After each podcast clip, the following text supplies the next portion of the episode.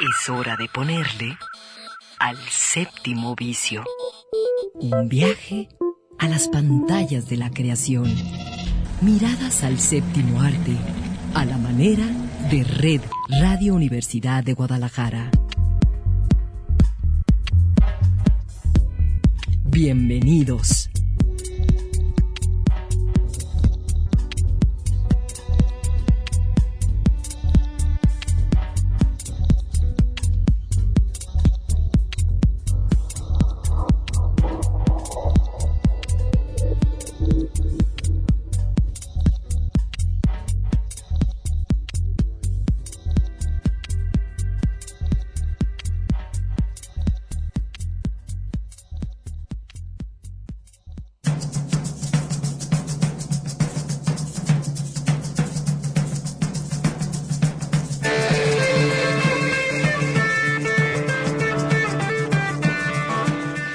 Son las 3 de la tarde y así comienza hoy el séptimo vicio.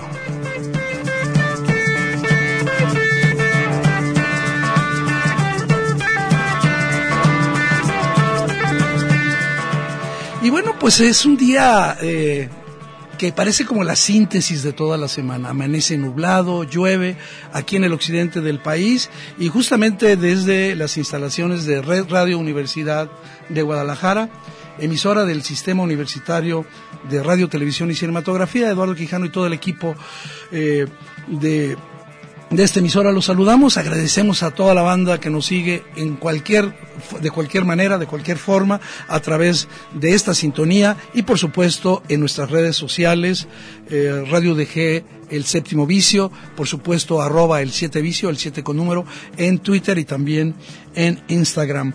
Bueno, este sería una muy buena noticia en estos días, una noticia eh, que fíjense que puede va, va, a causar polémica el resultado y ya de salida eh, pues se le han echado muchas ganas a una que esperemos que sea una nueva y muy buena serie.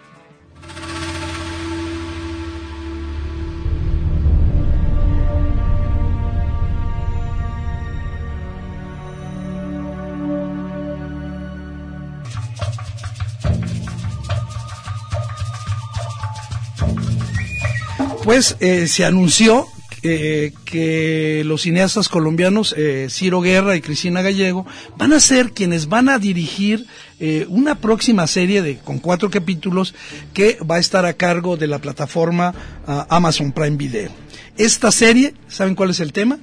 Justamente el encuentro entre el conquistador español Hernán Cortés y el emperador azteca Moctezuma II.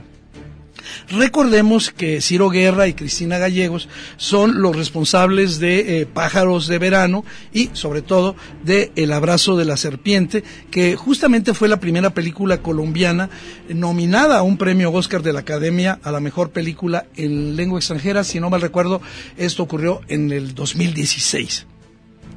También eh, eh, hace, un, hace poco en el, en el Festival de Venecia se presentó el primer largometraje en inglés dirigido por Ciro Guerra que lleva por título eh, Esperando a los Bárbaros, que está basado justamente en la novela de J.M. Coetze y que fue protagonizada por Robert Pattinson y Johnny Depp. es un director, eh, Ciro Guerra, eh, con muchas eh, virtudes, sobre todo eh, con la fuerza de las imágenes que utiliza. Esta serie sobre Hernán Cortés y Moctezuma II eh, va a tener también la participación tanto de Gael García Bernal como de Diego Luna, pero solamente como productores ejecutivos. ¿Quién va a hacer el papel de, de Hernán Cortés? Ahí viene la primera pregunta y es justamente Javier Bardem ya se decidió que sea Barden y bueno, pues sabemos que es un actor bastante sólido, rudo, fuerte y que creo que no va a tener problemas, ya veremos la serie. Y eh, hay muchas cosas que hay que comentar de esta serie que, que, que son importantes. Eh, uno de los productores es Grant Hill. Él ha producido cosas tan importantes, tan poderosas como El Árbol de la Vida, la película de Terrence Malick, y también van a participar dos de los vicepresidentes de Amblin Television, eh, Daryl Frank y, Justin Falby. ¿Quiénes son los productores de series como eh, The Americans, como La Maldición de Hill House, que es una super serie de terror? Y pues han hecho otras cosas eh, que los han, eh, digamos, llenado de prestigio, como por ejemplo la adaptación del videojuego Halo, que está preparando eh, el lanzamiento ya a la cadena Showtime. Aquí hay otro elemento. Amblin Television es una de las divisiones de la empresa Amblin Partners que, digamos, está bajo el cuidado, la producción, nada menos que de Steven Spielberg. Y de aquí viene entonces, como dicen, ahí salió el peine. ¿Por qué? Porque eh, Spielberg llevaba muchos años queriendo hacer una película justamente eh, de la historia del encuentro en, eh, de Hernán Cortés y Moctezuma y llevarlo a la, a la pantalla grande. Justamente, pues la serie va a tener eh, como núcleo narrativo eh, este momento, eh, esta confrontación entre el conquistador español eh, y el emperador azteca allá a principios del siglo XVI. Otra cosa que pues da gusto saber es que el guionista, porque saben que la película, la serie o cualquier película no tendría, digamos, eh, legitimidad si no tuviera el respaldo de un guionista de la talla de Steven Silian, quien es el autor, es, es, el, digamos, este, del momento. ¿Saben qué hizo? Y estamos esperándola. Él fue el guionista de la película, la nueva película de Martin Scorsese, El Irlandés. Y, por supuesto, eh, recordamos que él hizo el guion nada menos que de la lista de Schindler, eh, película de Spielberg. Entonces, eh, Steven Sailan va a ser quien va a, a, a ser el guionista de esta serie sobre Hernán Cortés y Moctezuma que van a, a empiezan a, rodar eh, con la dirección de Ciro Guerra y Cristina Gallego lo, eh, la plataforma Amazon Prime.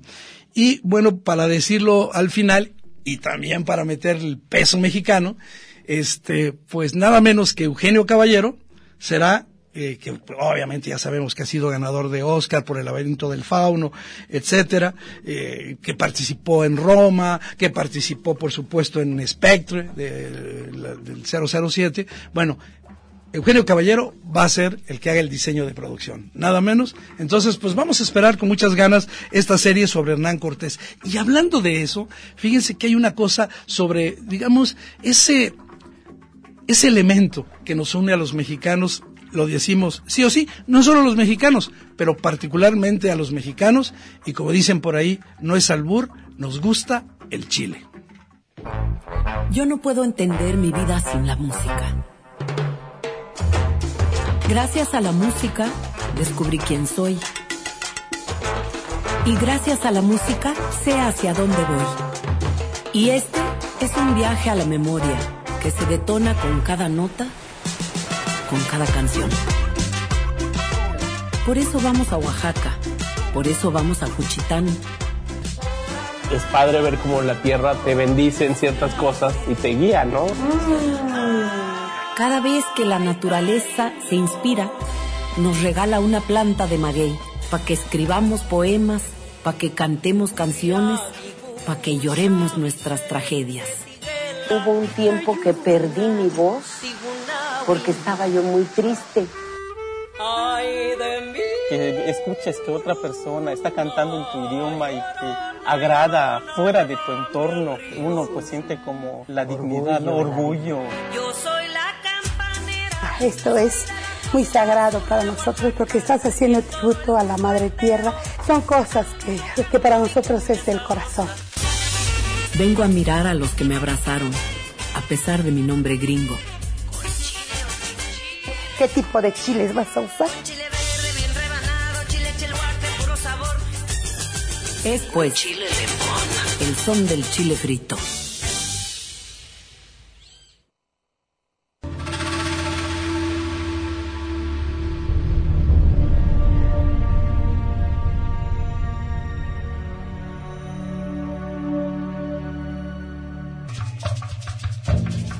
Pues fíjense que este año eh, Lila Downs eh, grabó un álbum que lleva como nombre el son del chile frito. Pero con base en eso y con toda, digamos, la participación de Lila Downs, eh, Nora Jones y eh, varios miembros de la industria de disco, Camilo Lara y otros, en esta producción se realizó un documental. Todos sabemos que, que el chile, pues es uno de los ingredientes, uno de los alimentos más importantes de la cultura mexicana. Eh, casi todo lo que comemos, a veces ni lo sabemos, tiene chile. Y por supuesto creo que, que el uso excede por mucho, tiene digamos muchos eh, eh, factores de carácter simbólico el uso de- del chile, obviamente que van más allá de la gastronomía. El documental lo que hace es hacer un reconocimiento de la diversidad eh, cultural de, de- de Oaxaca en particular, digamos, y hace un símil entre la variedad de la especie de chiles con la diversidad de, de productos y de formas de ver el mundo de los oaxaqueños. Y eso, la verdad, vale muchísimo la pena. Estamos hablando del documental El Sol, El Son del Chile Frito. Y aquí no solo nos vamos a dar cuenta del valor, la parte fundamental que, que tiene el Chile en nuestra vida diaria, sino también de un conjunto de tradiciones, de costumbres de la región oaxaqueña que es- van a ser la base de la identidad, del sentido de pertenencia de muchos de los mexicanos, entre ellos esta parte de- del sur. El documental tiene un elemento muy importante y que es la propia narración, la propia guía, eh, no solo musical, sino la narración de Lila Downs. Fíjense que lo- me estaba enterando, y creo que muy poca gente lo sabe, y lo tenemos que decir, Lila Downs eh, tiene un doctorado honoris causa por la Universidad de, de, de Paul en, en Chicago y una licenciatura en antropología en la Universidad de Minnesota. Ustedes saben que ella es hija de un estadounidense nacido en Oaxaca. Y ella se ha dedicado, toda su trayectoria, se ha colocado en un lugar muy especial. No, yo no quiero pensar de, en defensa, sino para nada. Es decir, ha ido legitimando el valor, el los sonidos, los ritmos, las texturas, el colorido de la música mexicana y lo ha hecho con una enorme dignidad. Ah, Tendrá discos mejores o peores. Ahora este documental, eh, pues, eh, nos va a llevar al origen de todas estas eh, costumbres, de todas estas tradiciones de uso del chile, pero también a la riqueza del agave, a la fuerza del chocolate. ¿Quién no se ha tomado un chocolate allí en, el, en el mercado de, de Oaxaca, en ese eh, túnel de humo lleno de asaderos de, de, de carne y por supuesto de todos los ritmos musicales de, de la región eh, oaxaqueña, donde yo creo que sobresale el coraje del mushe, esa transmisión de un conocimiento milenario de generaciones, eh, la tranquilidad de algunos rincones y por supuesto, y esto lo recoge el documental El son del chile frito, una enorme celebración, una gozosa celebración de la vida, pero también el dolor, el dolor de, de no saber dónde estoy, de haber perdido un ser querido y finalmente, porque es optimista el documental El, son del chile frito, esta comunidad, esta unión de toda una comunidad después de perderlo todo en un terremoto. Vámonos a nuestro primer corte, justamente escuchando a la propia Lila Downs interpretando Los Caminos de la Vida.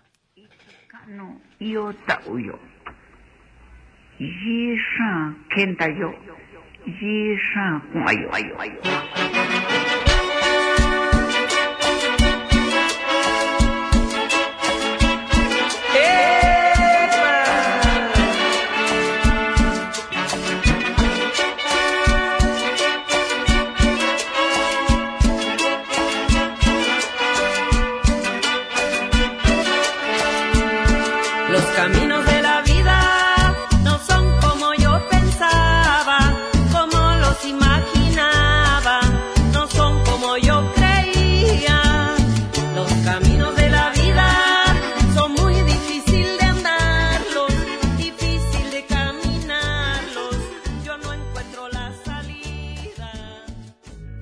Espacio de gozo común, en el 104.3 de FM el séptimo vicio.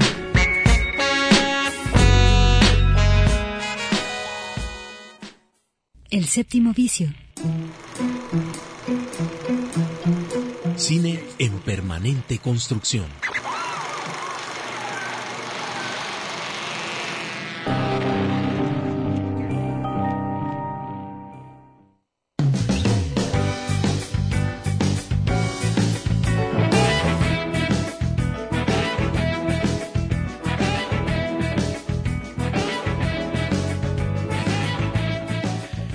En el séptimo vicio, fíjense que estaba conversando con alguien que es afortunado el que en estos momentos en la cartelera de la ciudad, por lo menos en un par de cines, eh, con cuatro horarios, se está exhibiendo eh, una película, una película mexicana, eh, que no solo creo que sean indispensable para que los mexicanos nos veamos, sino es de esas películas que nos invitan muchísimo a la reflexión, que nos invitan a reconocernos, eh, como en algún momento dijo el propio director, a, darnos cuenta que no nos damos cuenta.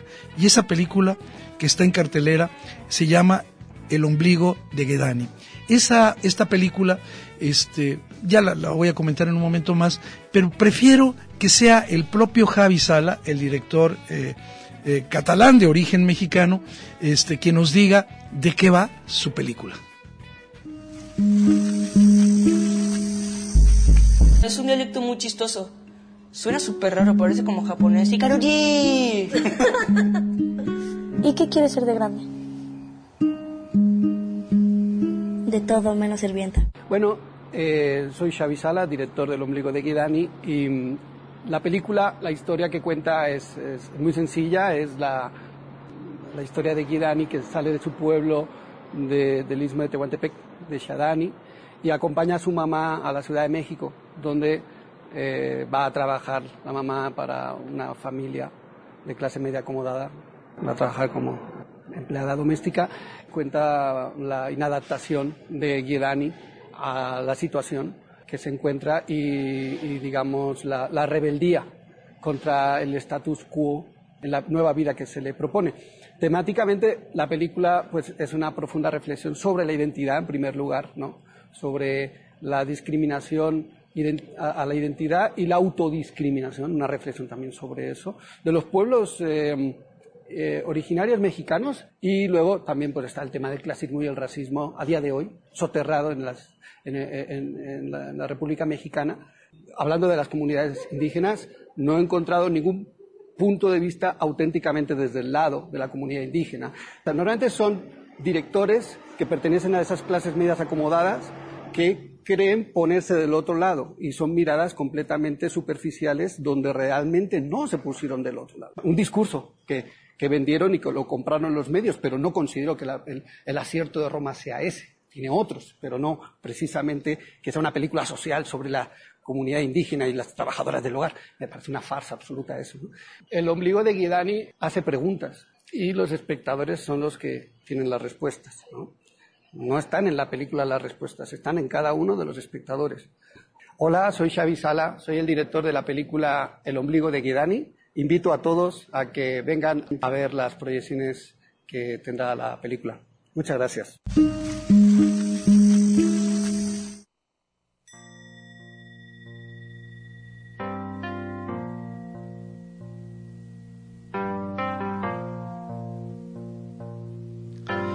Pues sí, eh, primero hay que decir que aprovechó Javi Sala el estreno de su película para darle un repasón a, a Roma, eh, un poco demeritando el acercamiento este, a, pues a esta a la visión de una trabajadora doméstica. Es verdad que este que el ombligo de, de Gedani va por otro lado, ¿no?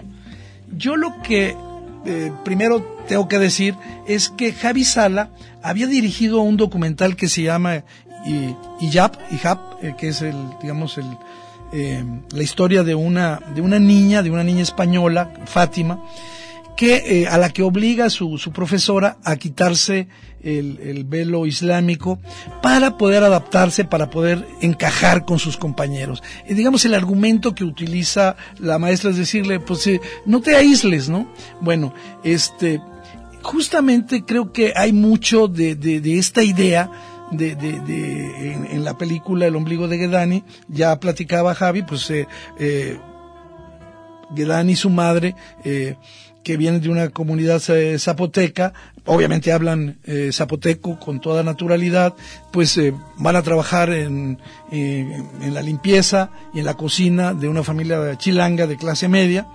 Y bueno, este, ahí, digamos, ellas siguen hablando zapoteca y utilizan el lenguaje, el zapoteco, como una especie de, de, de defensa de su identidad, eh, una identidad que obviamente no la veamos eh, fosilizada, una identidad que está siendo eh, maleada, modificada, de alguna manera castigada, diría casi perseguida, este, pero pues una identidad. El choque que se produce cuando ellas llegan ahí a la Ciudad de México, pues obviamente es brutal.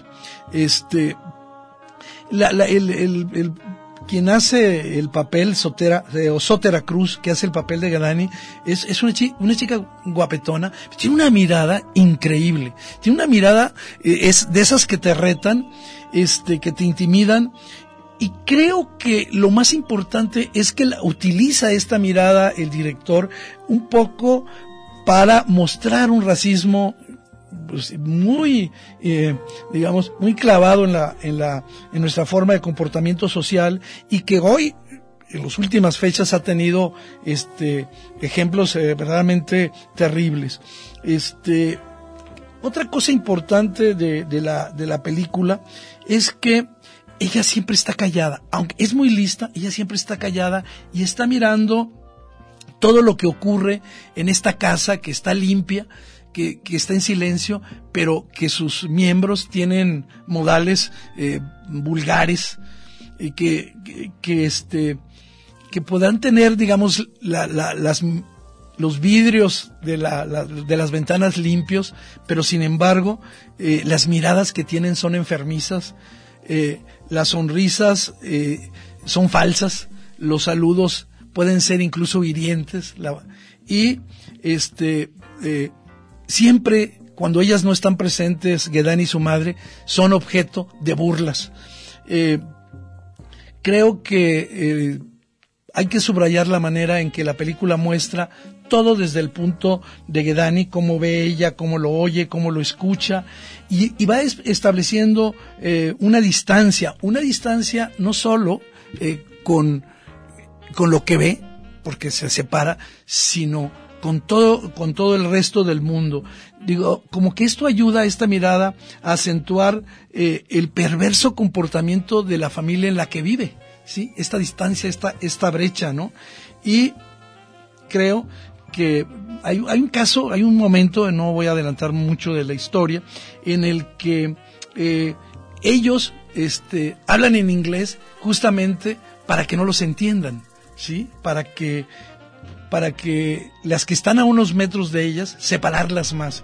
Y, y, también eh, con comentarios que parecen ser benéficos, pero son terribles. Por ejemplo, como decir que las trabajadoras domésticas de Oaxaca son mejores porque son menos flojas que las de Veracruz. Por poner un ejemplo tremendo, ¿no?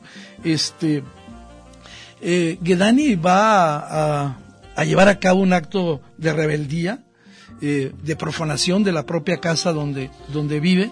Y creo yo que, que la película merece este, eh, que reflexionemos en todos estos aspectos de racismo, de desprecio, de simulación, de malos vínculos sociales que hemos tenido, sobre todo y particularmente eh, con, los, con las comunidades originarias de este país. Pues ahí está el comentario para hoy y justamente nos vamos a otra cosa.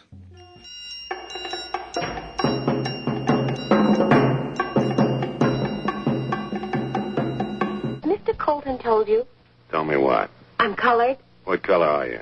I'm a Negro. You always been a Negro or you're just trying to be fashionable?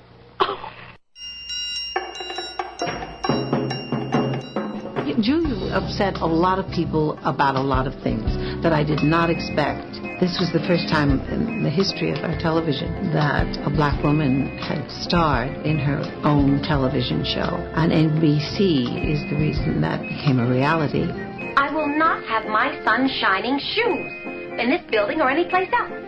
I do remember when I learned that there were several stations in this country that planned not to run a television show that starred an American black.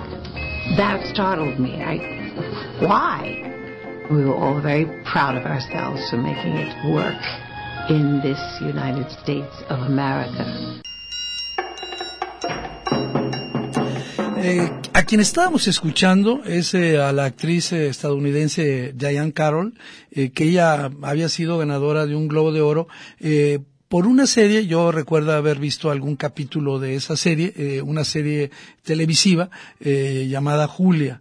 Eh, ella murió ayer viernes a los 84 años en Los Ángeles.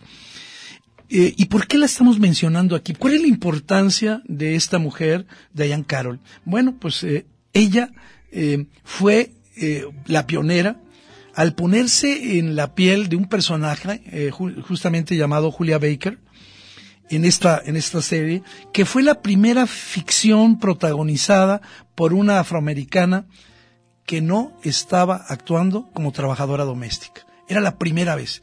Había habido otras eh, series, pero siempre eh, pues en el papel de, de- lo que se dice como sirvientas. Esta, esta eh, Julia, eh, que duró 86 eh, episodios, eh, fue transmitida por la cadena NBC entre septiembre de 1968 y marzo de 1971. ¿Quién, e- ¿Qué hacía ahí? Bueno, eh, Julia Baker era una enfermera eh, cuyo esposo había fallecido en la guerra de Vietnam, para que vean que sí tenía una, una textura importante en términos eh, contextuales, que había sido asesinado en Vietnam y que tenía que trabajar, tenía un hijo de unos ocho años, con el famoso doctor Chegley.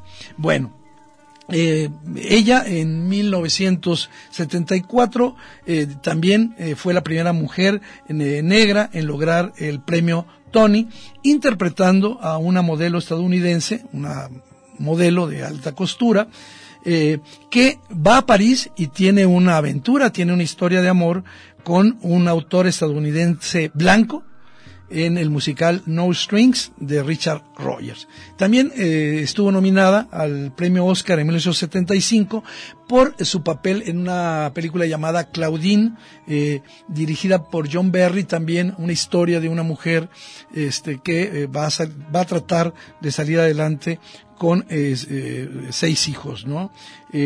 Creo importante, bueno, su, su carrera, digamos, su, su momento principal en el cine fue este para mí de Claudine. Hizo otras cosas, este, sobre todo hizo mucho teatro, eh, Diana Carroll. Eh, quiero terminar con esto, eh, porque eh, justamente la directora de Selva, eh, Ava DuVernay, escribió un tuit que un poco da el, digamos, el volumen de lo que esta Diane Carroll ha, ha dado a, pues, a la vida de la comunidad afroamericana en el espectáculo. Y dijo esto, eh, Diane Carroll caminó por esta tierra durante 84 años y trascendió con cada paso que dio. Un ícono, uno de los grandes de todos los tiempos. Abrió senderos a través de densos bosques y dejó diamantes con elegancia a lo largo del camino para que el resto de nosotros lo siguiéramos. Extraordinaria vida. Gracias, señorita Carol. Vámonos a nuestro siguiente corte en el séptimo vicio, escuchando del nuevo disco de Liam Gallagher, Shockwave.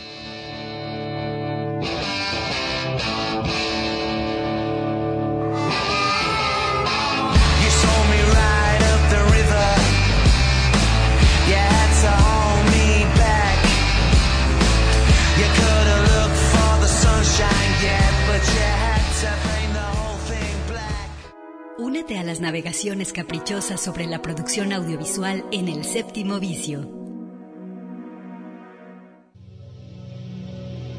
El séptimo vicio. Mirada encendida en imágenes múltiples.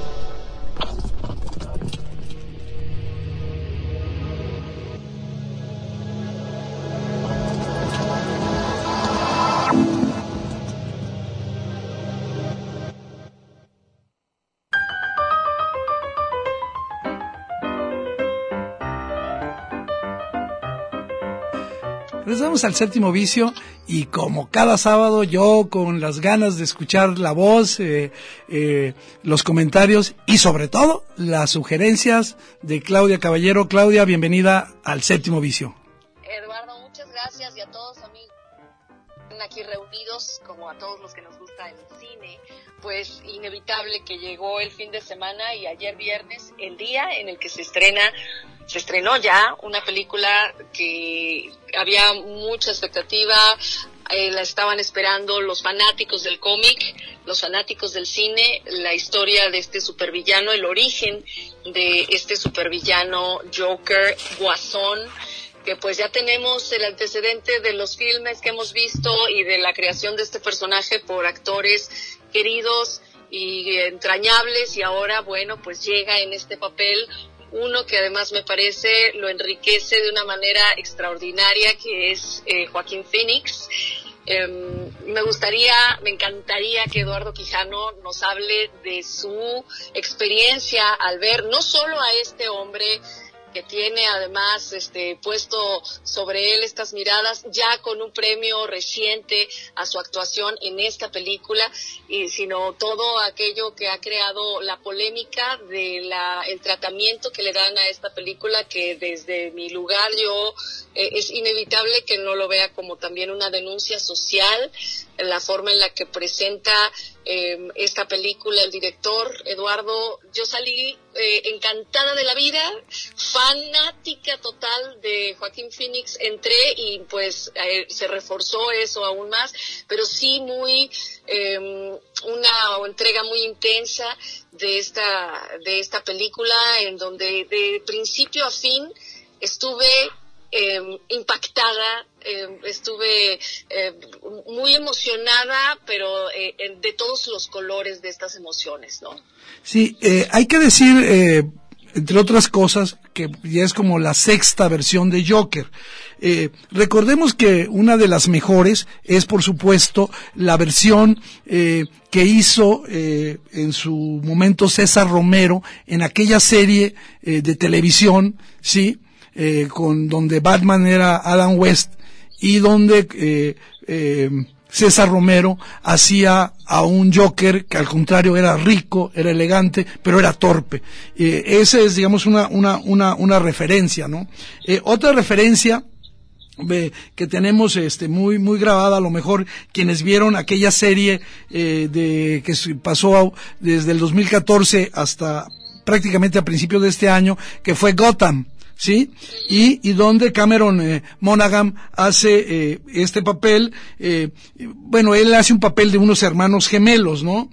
Y este, y eh, creo que aquí lo importante es otra forma de representación de lo que es el, el Joker y por supuesto está un clásico eh, que pues nosotros lo, lo, lo hemos admirado muchísimo, este, este, eh, mm, es la interpretación de Jack Nicholson en, en la película eh, de Tim Burton, donde Jack Nicholson hizo uno de sus, de sus grandes actuaciones. Este, eh, probablemente eh, mucho mejor la actuación de, de Nicholson que, que toda la película de Tim Burton, Batman. Eh, creo que eh, es una, una actuación, este, eh, es un verdadero supervillano, pero también hay algo de lúdico en la crueldad de este de este guasón, ¿no? Yo creo que eh, eh, algo importante para quien quiera ver de nuevo a, a Jack Nicholson en um, como el, el guasón en, en- el Batman de Tim Burton, es ver cómo el, el, el actor, el, el Joker, se va meneando al ritmo de la, de la banda sonora. Este, eh, ¿Por qué? Porque tenemos detrás a, a Prince, porque porque eh, aunque Keaton no es el mejor Batman, le hace una, un contrapeso, una lucha de contrarios muy interesante. Y pues está también eh, la versión clásica que muchos prefieren, que es la de Heath Ledger en El Caballero Oscuro, la película de Christopher Nolan, este, eh, donde pues eh, tiene, eh, digamos, eh, cargas muy muy grunge, tiene tiene incluso este un trabajo que es muy difícil de de, de, de valorar porque está marcado por el, el, final de la carrera, por la muerte de Ledger, eh, que ya recordemos, eh, murió por una sobredosis a los 28 años, un poquito, como unos seis meses antes de que se estrenara la película, y creo que a partir de ahí se creó, creó una leyenda muy grande. A mí, y yo te soy honesto, aunque no es mala la actuación eh, eh, de eh, eh, Joaquín Phoenix, este, no, me parece que el personaje es un personaje eh, relativamente accesible, que es un, un personaje a ratos que este está demasiado cargado de, de, de ideas. Este, la, la, película, por supuesto, es una gran película, hay que verla. Mm, yo tengo mi distancia con la película, pero eh, yo también, antes de expresarla, me gustaría que tú eh, nos comentaras de la historia, además de la actuación de Joaquín Phoenix, qué es lo que más te gusta de este guasón. Para mí, como tú bien decías, eh, la referencia de haberlo visto encarnado en, en otros actores, de desconocer en este caso el origen como tal. Yo platicaba ayer con un fanático del cómic y me decía, sí, bueno, es que entonces yo no la he visto, pero quiero ver aquellos tambos donde se va a, este, se va a caer y la referencia del, justo de la que tú mencionabas, eh, en donde esas imágenes de, de, que, que, que, nos dio Tim Burton, pues no, no están aquí. Eh, esta de, de, Todd Phillips, que es un guion que además escribe con Scott Silver, eh, yo creo que a mí me quedó mucha expectativa haber leído que en Estados Unidos estaban preparándose para los posibles tiroteos que podrían venir a raíz de que se estrenara la película de Joker. Eh, cuando yo la estaba viendo, si bien este con esta diferencia de percepción en lo que tú este concibes del trabajo de Joaquín Phoenix y, y en mi caso que que me, que me, gustó por encima incluso del del de Ledger eh, creo que la película en su conjunto pues sí revela el uh, el conflicto de este cerebro que de, de este de este humano uh, vapuleado eh, digamos que en la frustración de social de no de no poder hacer lo que él quería, de no, de ser invisible ante los otros y, bueno, pues este, del, del, lo que llega eh, a fin de cuentas a, a, en lo que llega a transformarse este, este personaje. Creo que eh, no sé, me, me, me, da mucha curiosidad poder platicar con quienes hayan visto ya la película, con quienes son fanáticos del cómic, insisto, y con quienes simplemente pues irán porque es la película del momento y de la temporada, ¿no? Eh, mira, eh, creo que has mencionado varios de los elementos importantes de la narración, donde para mí está toda su fuerza, pero también parte de su debilidad. Eh, en efecto, eh, quizás una de las mayores virtudes es eh, de la película es mostrarnos a, a veces hasta demasiado, digamos, psicológica y médicamente cuáles son los motores que han creado la perturbación de Arthur Fleck. ¿Sí? Eh, ¿Cómo se ha convertido, como dices, en un ser que ha bulleado y aplastado la sociedad? ¿De qué manera eh, la biografía de él, eh, el, el, mundo que los rodea, el bullying generalizado, los golpes, lo han convertido en, en quien es un ser maltratado, invisibilizado?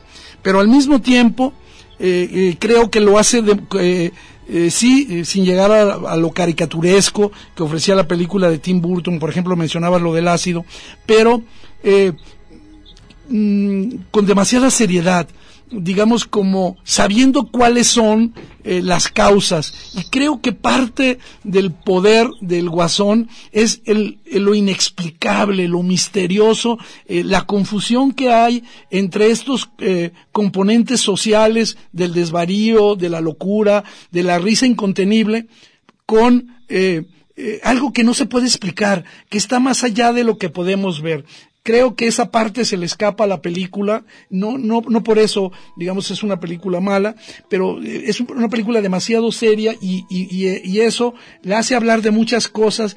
Y creo que, por ejemplo, en el caso de de las este em, del vínculo entre las revueltas eh, em, populares eh, que convierten al final al guasón en un héroe revolucionario. Me parece que es un poco eh, bobalicona incluso eh, superficial. Este tiene otras cosas muy valiosas por ejemplo todas las referencias al cine de Scorsese verdad a la a la película El Rey de la Comedia a Taxi Driver que ya se ha mencionado muchísimo y también este eh, esa, ese rescate del personaje de, del bufón, del vagabundo humillado que también encarnó Charles Chaplin.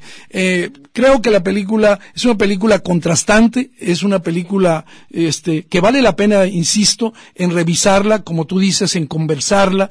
Este, digamos, no es que me haya decepcionado para nada, yo no tenía expectativas, quizás, eh, digamos, se pierde entre tantas cosas que quiere ver. Sí, la actuación de Phoenix es buena, él, su cuerpo, eh, su, su, su, su cara se prestan, su rostro se prestan para esto. A ratos me parece un poquito, sobre todo con las em, risas. Sí, me parece que, que no tuvo la contención suficiente en todos los momentos para, para, para esas risas, pero en fin, creo que como bien dices, es una película que, que me- merece muchísimo la pena, eh, Claudia, que es una, una película que sí se aleja de- del el tópico del cine de superhéroes y de villanos y que, bueno, pues ya tenemos un nuevo Joker. Por cierto, no mencioné al más malo de todos y es Jared Leto, Jared Leto que es insufrible, sí, en el Escuadrón Suicida, una basura, una basura. mencionarlo, ¿no? Sí, ni mencionarlo. Bueno, agregar, por ejemplo, sí en el tema de las interpretaciones que trae esta película de las estrellas, porque bueno, pues está compartiendo con Robert De Niro. Casi nada. Uno de los personajes, ajá, casi nada, y que pues vale la pena también eh, verlos, verlos juntos, ¿no? En, además, una de las escenas que en la película en particular, pues son de las más eh, impactantes. Y el final que vale muchísimo la pena. Claro, yo a ti, a igual que a toda la banda del séptimo vicio, les voy a pedir una pequeña pausita, no nos vamos a, a ir y vamos a regresar a la parte final. Ahora yo te voy a comentar mis sugerencias. ¿Qué te parece? Me encanta y además eh, agregaría si nuestros amigos del séptimo vicio entran a redes sociales y que nos cuenten cuál ha sido la experiencia de esta em, de esta película vista por ellos y de y de lo que quieran platicarnos al respecto del Guasón o Joker. Va que va. Regresamos en un momento. In a white room with black curtains near the station. Black roof country, no gold pavements, tired starlings. El séptimo vicio. El séptimo vicio. Mirada encendida en imágenes múltiples.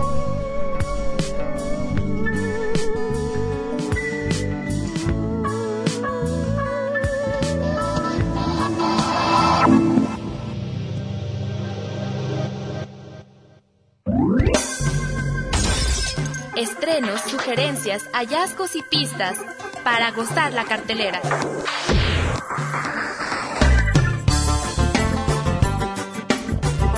Miradas al séptimo arte, a la manera de Red Radio Universidad de Guadalajara.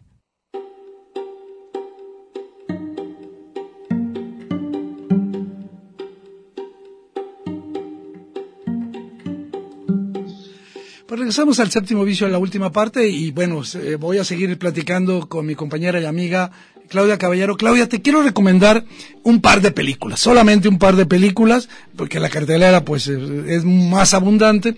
Eh, y una de ellas es de un director, eh, se llama la película ¿Dónde estás Bernadette? Y es un director que tiene 31 años de trayectoria, 31 años de carrera, es sumamente famoso, eh, se llama Richard Linklater y, y seguramente es uno de los directores más inclasificables, porque mira, él empezó, digamos, este, con eh, eh, una, una, una película eh, que pues aquí en, en México eh, tuvo mucho éxito que se llama Despertando a la Vida, una experimentación visual.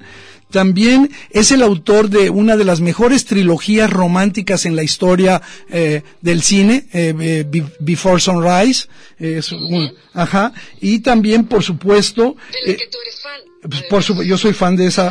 Eh, eh, también hizo una película de ciencia ficción bien interesante que se llama Una mirada a la oscuridad de Scanner Darkly del 2006 y de una joya, de una de las grandes películas de este siglo que se llama Boyhood y este en la que tardó más de 10 años en hacerlo. Eh, creo que en todos los casos Linklater siempre se ha comprometido eh, con eh, con darnos, eh, aportarnos, acercarnos a la visión del mundo que tienen sus, sus personajes, y en general son personajes complejos. Son personajes que están cambiando o que quieren cambiar, necesitan transformarse. Eh, y bueno, no todas las películas son perfectas, eh, con mejores o peores. Eh, Linklater ha podido establecer muchas conexiones entre la vida de los Estados Unidos y este mundo en el que vivimos todos los demás y que está cambiando rápidamente. En este caso, en el, en el caso de ¿Dónde estás Bernadette? Es, la adaptación de, de una novela de María Semple, una, una, una una novela que tuvo bastante éxito, desde que se lanzó, y que va a explorar, voy a decirlo de una manera cursi, eh, todos esos eh, eh, espacios eh, de, de la vida de una mujer, toda, toda la intimidad existencial de una mujer que está agobiada por atender todas las convenciones sociales y, y no acepta esta especie de cinismo y de vulgaridad de la vida moderna. Eh, el- ella, el personaje principal, es una ar- arquitecta que de pronto se retira, este Bernadette eh, Fox, interpretada y la película se sostiene por la actuación de Kate Blanchett vive con su esposo y con su hija, pero y padece una especie de agorofobia, quiere decir, pues que a ella los demás los asusta, ¿no? Entonces, este, eh, la película sí, sí va, va caminando sobre esa idea.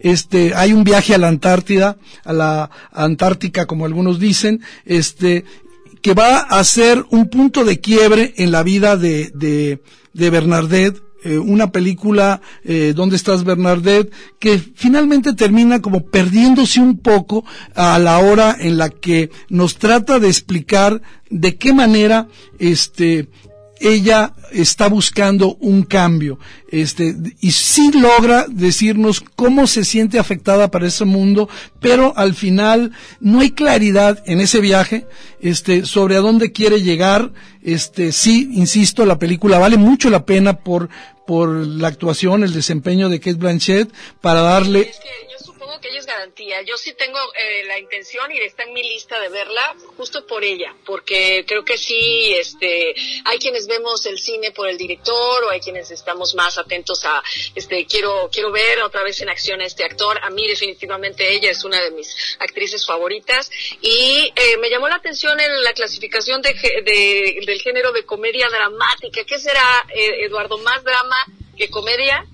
No, eh, Pues a ver en qué, en qué mood me voy, si es en, en la expectativa de relajarme y divertirme o si sí me llevo unos Kleenex. No, Unos ni- desechables. Ninguna de las dos cosas. ¿Por qué? Porque eh, el personaje parece absurdo ante un mundo demasiado convencional. ¿Por qué? Porque creo que es- la, la película tiene un cierto espíritu zen, un, un cierto espíritu de, de meterse en una zona neutra y se va tomando eh, el tiempo necesario para eh, explorar con toda calma una historia que se pudo haber, como bien tú ah, advertías, en un drama de esos lacrimógenos, pero sí eh, es una comedia pero muy sutil, muy ligera, logra sostenerla, mantenerla en pie, pero no, yo diría, no esperemos mucho. Pero si quieres, por cuestiones de tiempo, ¿qué te parece si ahora mismo nos vamos a nuestra siguiente sugerencia? Adelante.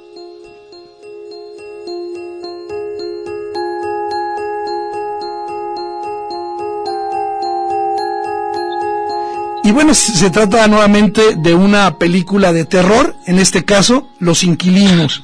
Eh, hay dos, nerviosa, ¿eh? este, eh, hay dos protagonistas que son hermanos gemelos, ya desde ahí ya ves cómo se usa este elemento de los mellizos de los gemelos para crear, este, en, el, en este caso son eh, hombre y mujer, eh, Rachel, interpretada espléndidamente por Charlotte Vega, a mí me encantó su papel, y Edward, eh, que está interpretado por Bill Miller.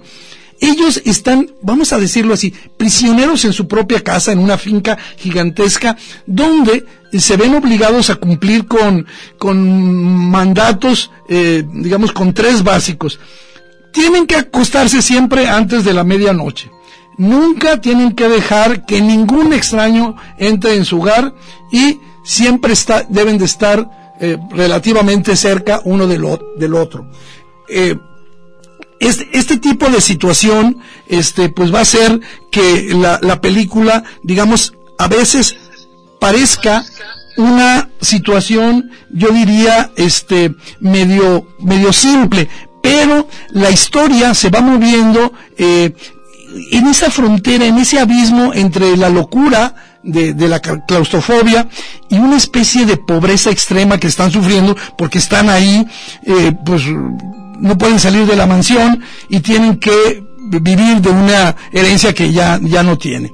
Eh, creo que tanto eh, Vega y también este eh, Miller eh, hacen muy buen papel, pero yo me quedo con el peso del relato, lo lleva este Charlotte Vega. Este, la, hay una fotografía y un diseño de producción, mm, por supuesto. La película está filmada en Irlanda, en la que se supone, de acuerdo a los mitos irlandeses, que es la casa de fantasmas más famosa de Irlanda. Entonces, bueno, pues ahí está eh, esta, esta propuesta eh, que hace el, el séptimo vicio para este fin de semana, Los Inquilinos. Creo que es, poner en la lista también, Eduardo. Creo que sí vale la pena que este que ya con estas recomendaciones tan precisas que nos haces, pues digamos que voy a seguir en esa línea que te digo y les comparto a nuestros amigos. Ya se me está quitando un poquito el miedo de estas películas que aparecen en la cartelera como eh, de horror.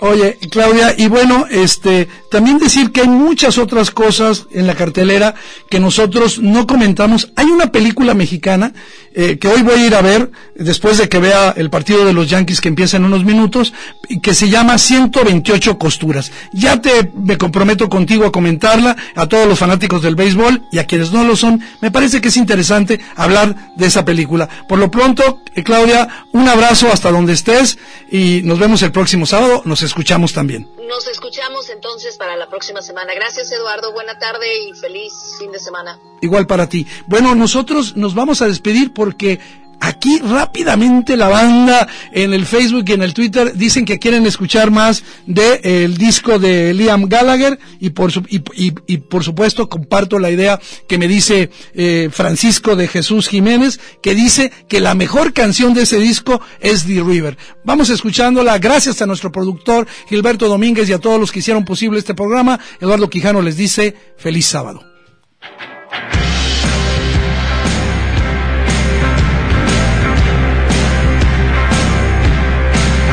Come on,